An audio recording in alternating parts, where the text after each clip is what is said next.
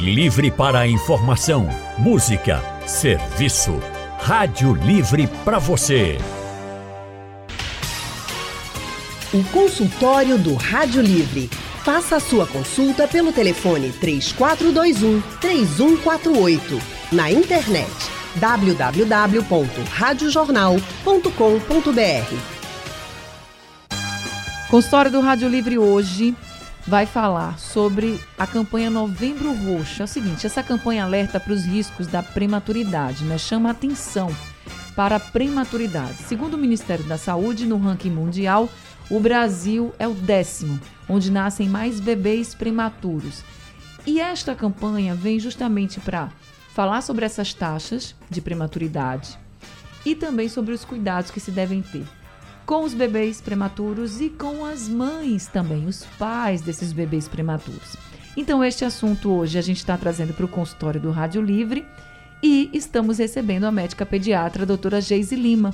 Doutora Geise é coordenadora do método Canguru e da unidade neonatal do IMIP.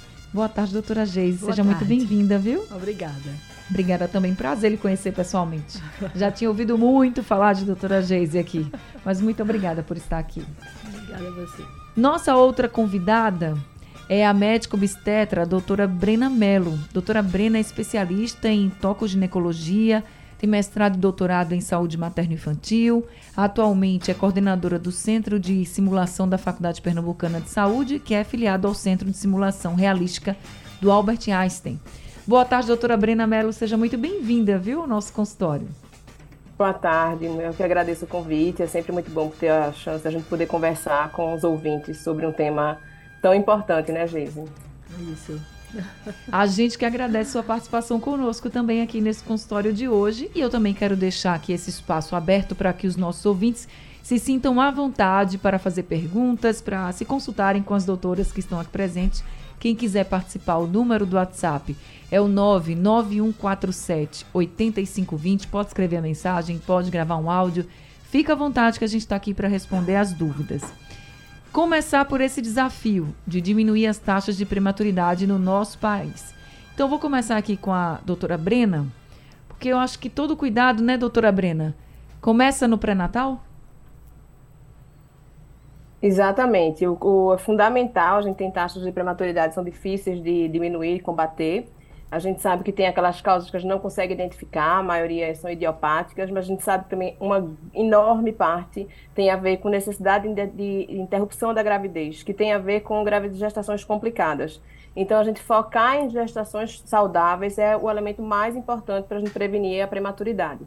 Então, a orientação pré-concepcional, fazer os exames pré-concepcionais, rastreio de doenças sexualmente transmissíveis, como sífilis e outras doenças, é, uma orientação nutricional, de saúde, de prática de exercícios, de controle do sobrepeso e da obesidade. Então, todos esses elementos, rastreio de diabetes. Então, você programar uma gestação saudável é fundamental para que a gente tenha uma prevenção da prematuridade. Uma mãe com diabetes gestacional, ela pode ser considerada é, ter uma gestação complicada, uma gestação de risco, doutora? Sim, no espectro da diabetes, a gente tem todo um espectro, desde quem tem a diabetes diagnosticada pela primeira vez é, na gravidez, que a gente chama de diabetes gestacional, se ela não, não tem níveis tão elevados assim, mas além dos saudáveis. E a gente tem muitos pacientes, infelizmente, que diagnosticam diabetes clínicas apenas na gravidez. Então, o pré-natal tem essa característica de uma oportunidade de rastreio. Mulheres que tinham diabetes não sabiam que eram diabéticas e descobrem diabetes nos exames de rotina do pré-natal. Então, o que a gente tem mais importante é controlar a glicemia. Por isso que eu falei um pouco da consulta pré-concepcional. Quem está uhum. planejando engravidar deve fazer alguns exames. O seu microfone fugiu um pouquinho, doutora Brena? Oi, falhou um Agora. pouquinho. Então, quem está no pré-natal deve tentar fazer a consulta pré-concepcional. Não é, para fazer uma programação de, de, identificar doenças. Então, medir a glicose, medir a pressão, fazer alguns exames, porque é importante ter esse diagnóstico de diabetes antes da gestação. Se ela tiver diabetes, a gente consegue controlar, ajudá-la com dieta, com atividade física ou com remédio, a depender do tipo da diabetes, no caso até uso de insulina, se for o caso. Mas ela tendo esse controle, ela consegue atingir o que a gente chama de nível glicêmico, que é a taxa da glicose, está dentro da normalidade. Isso é fundamental para que a gente tenha uma gravidez saudável. Na maioria dos casos, é apenas uma glicemia um pouco elevada, porque quando a gente tem doença, é um, apenas a glicose um pouco elevada. E essa glicose pouco elevada, que a gente mais observa, até os pacientes lá do IMIP, onde a gente interna, elas se internando num lugar onde a dieta é planejada, elas conseguem controlar essa glicemia. Então, muitas vezes o organismo dela tem dificuldade em controlar a glicose, mas somente a prática de atividade física, exercício, a dieta orientada já consegue manter esses níveis dentro do patamar saudável para que ela não tenha é, exatamente um problema na gravidez. Tá certo. Doutora Geise, é, a partir de qual semana da gestação, né, quando o bebê nasce, ele já não é mais considerado prematuro? É a partir de 38? 37 semanas. 37. É, até 36 semanas e 6 dias ele é um pré-termo. Ele, ele, é, é um prematuro. prematuro. E quais os riscos de uma prematuridade para o bebê? São várias, né? a depender, inclusive, do, desse, dessa idade gestacional. Quanto mais prematuro, maior risco risco de hemorragia intracraniana, risco de displasia broncopulmonar, porque eles têm um quadro respiratório, né, eles vão precisar de respirador, vão precisar de uma UTI, e isso aí, esse oxigênio, com toda essa, essa questão das pressões que são utilizadas nas máquinas e tudo mais, leva a um quadro crônico de displasia broncopulmonar, onde essa criança fica dependente de oxigênio né? problemas no seu desenvolvimento neuropsicomotor, então atraso nesse desenvolvimento. Então são vários os problemas. Né? A gente precisa realmente evitar essa prematuridade, como a doutora Brenda estava referindo. Agora, doutora, com o avanço que a gente tem na medicina, na tecnologia, Sim. hoje já se consegue salvar muitas vidas prematuras, assim? Ah, com certeza, com certeza. As UTIs hoje são muito bem equipadas, não é? As medicações que nós estamos disponibilizando no momento. Então, isso faz com que essas crianças tenham muito mais chance de sobreviver e com os cuidados que são dispensados a essas crianças dentro das unidades neonatais. Né? Então, a gente hoje tem cuidado com a luminosidade, com o ruído excessivo, com a dor, que esses recém-nascidos são muito manipulados, né? a coleta de sangue, que é. são muitas durante esse período todo de internamento, principalmente aqueles muito pequenininhos, com 25, 26 semanas de gestação, né? 600 gramas, 700 gramas. São crianças assim extremamente frágeis e que a gente precisa ter um cuidado muito grande para evitar exatamente esse manuseio excessivo e, consequentemente, hemorragia intracraniana. Uma criança assim com 600 gramas, ela é mais ou menos de que tamanho, assim? Ah, é, é muito pequenininha, é, né? Em torno de 25 muito... centímetros. Meu Deus, é muito pequenininho. Os é. pais ficam, a mãe fica com, é, com ele Hoje, hoje é, o Brasil inteiro trabalha com o método canguru. O método canguru, um dos pilares é a presença dos pais dentro da UTI neonatal 24 horas. Eles não são considerados visita, pai e mãe nunca foi considerado visita, por exemplo, no IMIP, uhum. né? Esses pais, eles têm livre acesso, a hora que eles querem, eles entram e eles podem permanecer o tempo que quiserem junto do seu bebê. E isso aí é fundamental para esse desenvolvimento neuropsicomotor né, para que essa criança tenha todos os marcos do desenvolvimento adequados. Então, hoje a gente trabalha com todo esse cuidado nesse manuseio e, inclusive, esse mês, né, o Novembro Roxo, o que nós estamos preconizando é posição canguru imediata. Então, quanto mais cedo essa criança for para o colo da mãe, ficar em contato pele a pele na posição canguru, melhor o desempenho dessa criança. Inclusive, é, essa questão, né, logo após o nascimento, quanto mais precoce possível, essa criança indo para sua mãe diminui em 25% a mortalidade nos primeiros 28 dias de vida. Aumenta muito o aleitamento materno, que é outro ponto assim fundamental que a gente precisa trabalhar muito, né? E isso aí realmente aumenta muito a chance de uma sobrevida com qualidade calor humano, né? Isso. Doutora, a senhora falou 28 dias, nos primeiros 28 dias Sim. após o nascimento. É o período mais crítico? É o período mais crítico. Mais crítico, é. né? É o período do recém-nascido, né? Uhum. Após esse período, ele já é um lactente, já oh. deixa de ser recém-nascido. a gente já chama de bebê mesmo, já né? Chama já de é bebê, bebê mesmo, isso, isso. Doutora Brina, com relação à idade da mulher, isso pode influenciar, aumentar risco de prematuridade, como muita gente fala por aí? Sim, aumenta sim. É, a gente sabe que tem os extremos de idade que aumentam os riscos, principalmente de pré-eclâmpsia, né?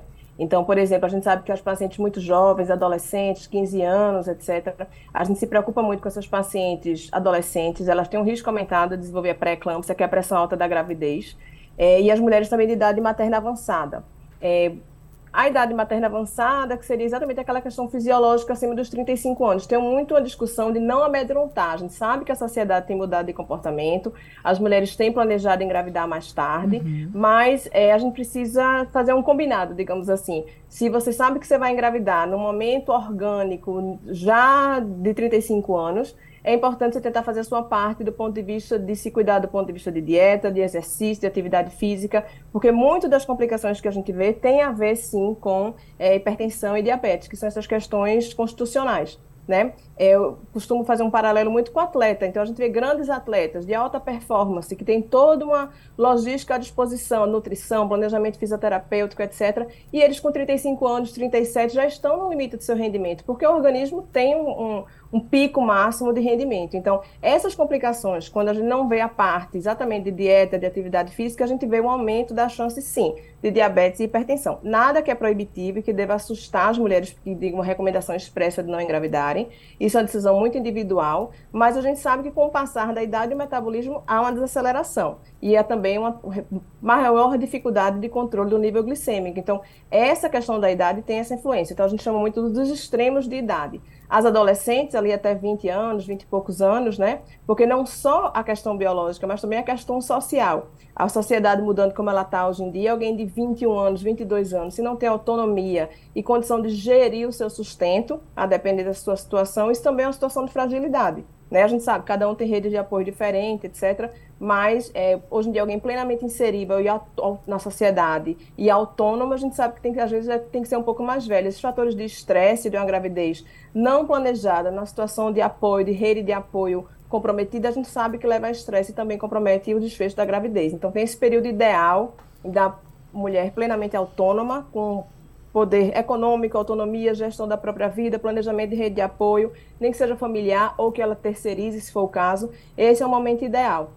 E ali, perto dos 35 anos, começa a haver uma limitação orgânica de influência, nada que seja proibitivo, exatamente. Quanto mais ela pretende postergar esse planejamento gestacional dela, esse planejamento reprodutivo dela, mais ela precisa, de fato, é, digamos assim, abraçar a causa e tentar realmente controlar o peso, praticar atividade física, porque isso contribui bastante para que ela não tenha um desfecho desfavorável, muito complicação de diabetes e hipertensão, que é o que a gente mais vê que gera indicação de interrupção da gravidez e com isso prematuridade.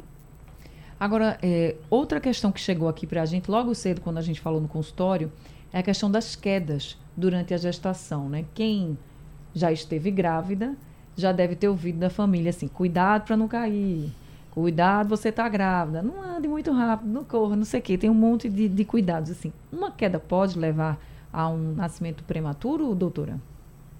Pode sim, a queda é uma situação de risco, então assim, é importante, eu gosto muito da questão da decisão compartilhada, é, de empoderar a paciente para que ela tome as próprias decisões. Por que, que eu estou colocando isso? Porque a gente tem situações extremas. Primeiro tem a questão fisiológica. Ao longo da gravidez e com o aumento do volume abdominal que vai acontecer, é, ela tem um desequilíbrio, a mudança do eixo de, de, do ponto de equilíbrio dela. Então, é, é algo que ela tem que aprender a cada semana, porque aquilo ali vai mudando. Então, ela achava que ela se equilibrava daquela forma, ou que ela conseguiria atravessar aquela rua naquela velocidade, ou subir aquele batente com aquele esforço, e ela vai descobrir que ela tem que fazer uma outra programação corporal para subir um batente, para atravessar uma rua. Então, é importante que ela esteja ciente desses desafios nada de novo, proibitivo, nada impeditivo, mas muito mais de recomendações. Então, você realmente tem que usar o salto nessa altura, num piso desfavorável? Reflita sobre isso. Nada contra o salto, mas avalie se o piso onde você anda é um piso que é liso ou que é um piso que no, você não estando grávida já tem todo aquele planejamento. A gente que é mulher uhum. sabe o que é andar num salto num piso desfavorável. Sim. Isso é um exemplo mais banal. E outro mais extremo é, por exemplo, com essa onda de crossfit, a gente vê muita gente fazendo crossfit grávida, nada contra isso, cada uma que compartilhe, mas a gente sabe que o princípio do crossfit é o desafio extremo do organismo. Então, às vezes, eu me preocupo sim com aqueles exercícios de caixa, de saltos, que já são um desafio para o próprio corpo sem estar gestante. Então, quando ela está gestante, com aquela barriga que vai aumentando de volume a cada semana, alguns elementos desses desafiadores merecem a reflexão. Se ela disser, não, olha, eu vou ficar psicologicamente muito mal se eu não fizer a minha sessão de crossfit. Então, cabe a ela tomar a decisão final. É lógico, mas é importante a gente, como obstetra, discutir com ela e preveni-la de que ela está, sim, numa situação diferente e, principalmente, que a cada semana há essa mudança. Então, não é uma questão que ela aprendeu essa semana e já dominou tudo. A cada semana ela vai mudando. E isso leva um fator de correção de pequenas coisas do dia a dia. Por exemplo, você vai num shopping, num ambiente que está lavando ali, tem aquele aviso de piso molhado.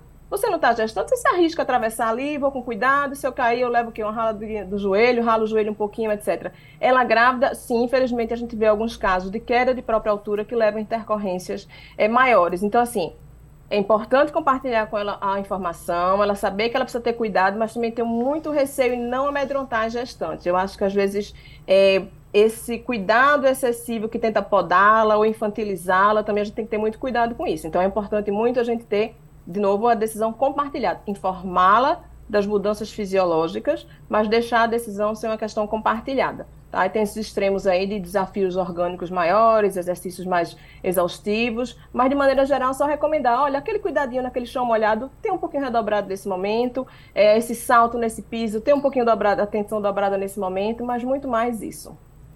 Tá certo, tá? Dito aqui, tá feita a orientação para todas as famílias e as gravidinhas também que estão com a gente, tenho certeza, neste momento. Nós estamos no mês de novembro, que tem a campanha Novembro Roxo, que chama atenção né, pela, para a prematuridade, e nós estamos conversando com a médica obstetra, doutora Brena Mello, também estamos conversando com a médica pediatra, doutora Geise Lima. Doutora Geise, a senhora falou também sobre o desenvolvimento desses bebês. E para quem tem um bebê prematuro, eu acho que sempre fica muito a dúvida, o medo de como será esse desenvolvimento. Eu já ouvi, inclusive, de uma mulher que teve o bebezinho dela, não me lembro com quantos meses, e ela ficou dizendo assim: Eu não sei como ele vai se desenvolver. Será que vai ser o mesmo desenvolvimento de quem nasce, por exemplo, com mais de 37 semanas, mais de 38, 39 semanas, o famoso no, o nono mês, né? Que a gente fala assim: Ah, nasceu com nove meses, então. E eu também fiquei pensando, eu assim, não sei. Ela disse, não, porque com sete meses o bebê que nasceu ali com 38 semanas, 39, 40, sete meses está engateando, às vezes está até se levantando já, querendo se levantar, né? Será que meu bebê vai ser assim, que nasceu prematuro? Como é que é, doutora Geis? Bom, então nós, é, o aniversário é aquele do nascimento, certo. é uma pergunta também. Como é, é que é isso, né? Se nasceu ele, com sete se meses. nasceu com né? sete meses, ele. Como é que é? Não, essa idade cronológica segue. Agora, a gente corrige a idade do desenvolvimento. Por exemplo, se uma criança nasceu com 34 semanas, então está faltando seis semanas para uhum. as 40 semanas. O desenvolvimento dele não vai ser igual a uma criança que nasceu com 40 semanas. Ele vai ter realmente a época dele. Não é que ele esteja atrasado, entendeu? Porque a gente não leva em consideração os sete meses que ele já completou de vida, mas a gente vai levar em consideração que ele tem cinco meses e meio, porque tem seis semanas aí de defasagem, né? Então ele nasceu seis semanas antes das 40 semanas. Então a gente vai computá-lo como cinco meses e meio. Então, com cinco meses e meio, ele ainda não está engatinhando. Uhum. Ah, mas aí ele está atrasado? Não, ele está compatível com a idade corrigida. Então, a gente acompanha o desenvolvimento de um bebê pré-termo, de um bebê prematuro, a, é, observando essa correção da idade gestacional, para que a mãe não se sinta, meu filho tem atraso, meu Sim. filho tem problema. Não, ele não tem. Ele está adequado para a idade corrigida dele, que é de 34 semanas, ou seja, cinco meses e meio. Então é assim que a gente acompanha. Mas o aniversário é aquele, né? O aniversário é aquele, nasceu. no dia que nasceu. Certo. Ô, doutora Geise, e depois? Chega em algum momento que já não tem mais diferença nenhuma? Chega, chega em alguma idade que chega, não tem? Chega, O peso, geralmente, com dois anos já se iguala, uhum. né? O comprimento, é que aí é, já demora um pouquinho mais, em torno de três anos, três anos e meio, ele está do mesmo tamanho de uma criança que nasceu a termo. E o peso, uhum. em torno de dois anos. Então, a gente faz essa correção né, do desenvolvimento e do ganho de peso e do comprimento, são os marcos, a gente acompanha dessa forma. Então, com relação ao desenvolvimento psíquico, aí esse vai ainda devagarzinho ou não? não. A senhora falou do peso, da Sim, altura. E o desenvolvimento neurológico, né? Também o desenvolvimento, acompanha. desenvolvimento. Aí esse é que a gente vai corrigindo.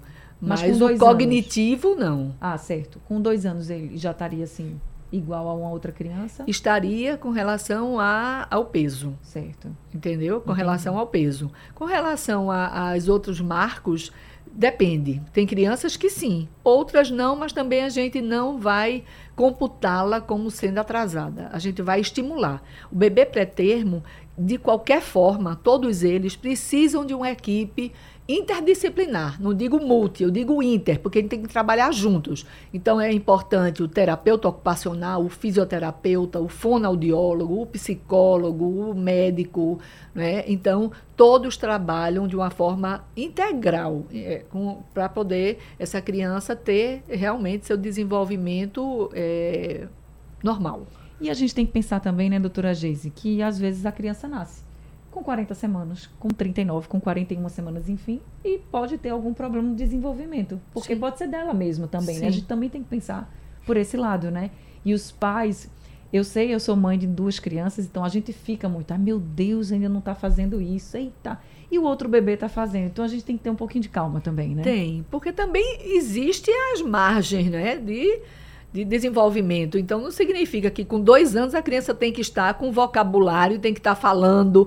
Né? Às vezes ela não tem o estímulo, falta o estímulo em casa. É uma criança que não tem irmão, é uma criança sozinha, que lida com adultos que tratam ela como bebezinho o tempo inteiro.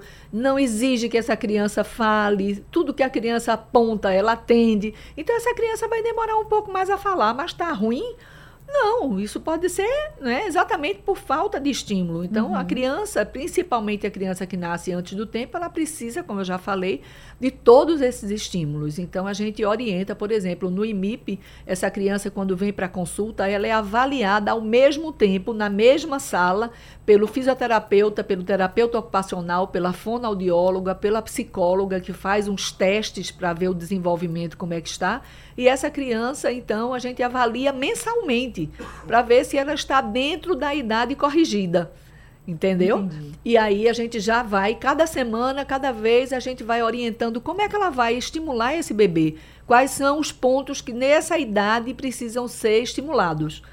Entendeu? Então a gente não deixa a criança solta, ela precisa ser acompanhada e ser, ser estimulada, porque aí ela rende e ela vai chegar lá rapidinho. Ela acelera. Acelera. Doutora Brena, chegou uma pergunta aqui para a senhora, é da nossa ouvinte, Maria da Penha, de Ouro Preto, Olinda. A gente estava falando da questão das quedas, dos cuidados com as grávidas, e ela perguntou se grávidas no início da gestação, não sei se ela está grávida, mas ela perguntou isso se no início da gestação uma grávida pode andar de moto? É, de novo, a gente tem que compartilhar a decisão né, com a questão da autonomia. Moto, por si só, a gente sabe como a gente tem preocupação com todas as. É, o risco de trauma, né? A gente sabe esse volume que tem de atendimento com motocicleta.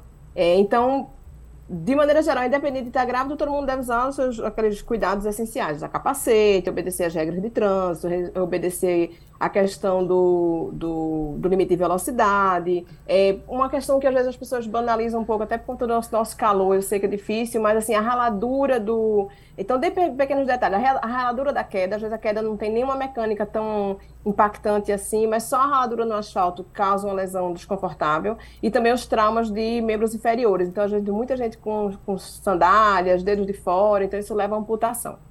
Isso de maneira geral para qualquer um. Estando gestante, a gente sabe que a gestante é, tem fragilidade. Então, ela levar, por exemplo, um impacto grande, onde ela ser submetida a uma situação de um politrauma, com necessidade de intubação, sangramento importante, isso tudo é uma demanda grande que pode ter repercussão para a gestação dela, pensando no estágio inicial. No uhum. estágio final, de novo, é aquela questão: se há um volume abdominal grande, como é que ela vai se segurar na moto? Né? Então, se ela puder evitar, melhor evitar. Sim, certamente. Primeiro, a dinâmica mecânica dela, aquela questão de equilíbrio que a gente falou em relação à queda anteriormente, numa barriga já avantajada.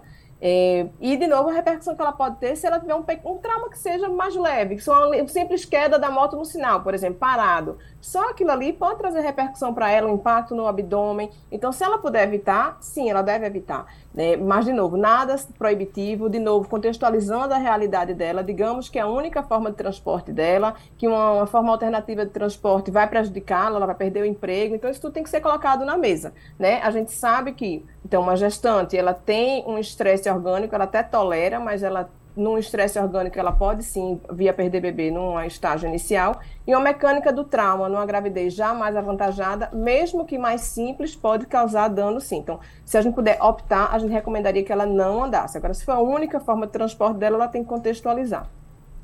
Respondido, então, eu estou vendo aqui algumas mensagens que estão chegando, estou respondendo, inclusive, aqui para os ouvintes.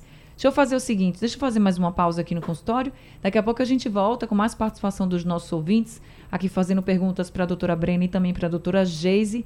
Hoje nós estamos falando sobre prematuridade, tá? E a gente precisa chamar a atenção para as mães, né, para a sociedade como um todo, sobre essa prematuridade, sobre a importância de diminuir essa taxa de prematuridade e os riscos também para os bebês prematuros. Por isso que nós estamos conversando aqui no consultório hoje com a doutora Brena Mello, ela que é médica obstetra, e também com a doutora Geise Lima, que é médica pediatra. E chegou uma pergunta da Graça, doutora Brena. A sobrinha dela não nasceu prematura. A gente falou muito sobre prematuridade, que os bebês podem nascer, nascem, né, muitas vezes bem pequenininhos, magrinhos, depende muito da idade gestacional, mas Graça falou que a sobrinha dela nasceu gigante. Não foi prematura, mas nasceu muito grande e pediu para que tanto a senhora quanto a doutora Geise falassem um pouquinho sobre esses bebês que nascem gigantes também. Uma das perguntas da Graça é tipo, o que pode causar um bebê nascer tão grande para aquela idade gestacional? Ela não colocou aqui tamanho nem peso, mas falou que era um bebê gigante. É, é uma pergunta interessante e boa da gente abordar. E, infelizmente, muitas vezes está associada a diabetes descontrolada. Então, como a gente vinha falando até no começo aqui da nossa conversa, é, tem sido a epidemia que a gente mais tem observado. Então, a obesidade como doença crônica, nem todo mundo reconhece isso, então é importante muito as pessoas refletirem um pouco sobre o que podem fazer para tentar ajudar a controlar seu peso. Então, a epidemia de obesidade é algo que a gente tem visto e a associação da obesidade com é, maus hábitos alimentares e glicose aumentada, que muitas vezes as pessoas nem sabem que tem essa taxa de glicose aumentada, isso é uma questão importante na saúde pública e muito para a gente que trabalha em hospital público, maternidade pública.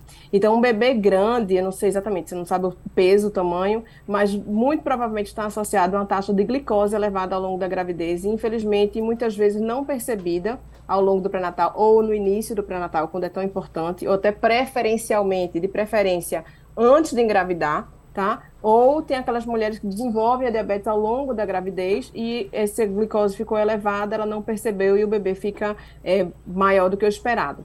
É, tem alguns bebês que são fisiológicos, você tem gestações que chegam até o final, ali 41 semanas, 41 semanas e alguns dias, os bebês podem sim, fisiologicamente, de maneira saudável, nascerem com mais de 4 quilos, 4 quilos etc., e não ter diabetes. Isso pode ser. Mas um bebê de 36 semanas, 37, com 4 quilos, muito provavelmente era um bebê é, com diabetes que não foi diagnosticado, não foi conseguido controlar. Isso é uma questão de preocupação, porque a gente vê alguns problemas é, neonatais quando eles nascem, como hipoglicemia e doenças também a longo prazo da vida adulta que foram determinadas naquele momento, como risco maior de obesidade, diabetes, hipertensão. Então, tudo isso está, de novo, relacionado à questão de procurar uma, uma gestação saudável, que é o caminho na maioria dos casos. Queria que a doutora Geis também falasse um pouquinho sobre a vida, né? Depois Sim. nasceu o bebê gigante esses problemas neonatais. O que, que pode acontecer com esse bebê depois? Bom, é, veja, Brena, vou falar da via do parto, né? Que não contraindica um parto vaginal numa criança grande, não é isso? Então, ela pode nascer tranquilamente por via vaginal, sem nenhum problema. Mas o que a gente observa quando essas crianças são realmente muito grandes é você poder fazer uma, ter uma fratura de clavícula no momento que nasce, uhum. ou uma alteração do plexo do braço, quer dizer, a inervação do braço ser comprometida e essa criança precisar de fisioterapia né? Então, a hipoglicemia logo após o nascimento. Então, e se tiver relacionada com diabetes, aí vem desconforto respiratório, problemas respiratórios, né? Entender os distúrbios metabólicos de cálcio, de magnésio, da glicose. Então, são vários desses problemas. Mas né? é uma criança e... que precisa de acompanhamento, tal qual o prematuro? Não. Não, né? Não, só se ela realmente tiver algum desfecho desse, uhum. né? Que não foi adequado, né? Mas é como nossa amiga falou, né, Brenda, que tem que ter cuidado porque essa criança é uma criança que no futuro ela tem grande chance de realmente evoluir com obesidade, com diabetes, hipertensão, entendeu? Por conta dessa programação genética que não foi adequada é, no início dessa gestação. Olha, a gente está encerrando aqui o consultório, mas eu acho que ficou para todos nós aqui que nós estamos fazendo esse consultório, quem está ouvindo a gente, que essa questão do pré-natal é muito importante, né, doutora Geise, para que a Sim. gente possa evitar essa prematuridade? Sim, com certeza. Então, como o Brenda já falou, né? Então, fazer uma programação de uma gestação é muito saudável, né? até porque você vai diagnosticar precocemente as patologias que podem desencadear uma prematuridade, né? mas também, se você não fez a programação e engravidou, procurar o pré-natal imediatamente e à medida que você vai sentindo algum problema né, de saúde, procurar né, a, o, seu, seu médico para uhum. identificar picos hipertensivos, é, uma infecção infecção do trato urinário, está sentindo que está com ardorzinho para fazer xixi, procure o médico, porque a infecção, o diabetes, a, né, tudo isso pode levar a um, uma prematuridade. Doutora Geis, muito obrigada, viu, por esse consultório. Que prazer lhe conhecer pessoalmente. obrigada. Muito obrigada. Doutora Brena, depois venha também pessoalmente aqui, mas foi muito bom poder conversar com a senhora nesse consultório. Igualmente, igualmente. Muito importante o que o Jeito falou, a gente saber que parte que peso de 4 quilos não indica é, cesárea, nem 4,5, muitas vezes é fisiológico, mas é importante rastrear.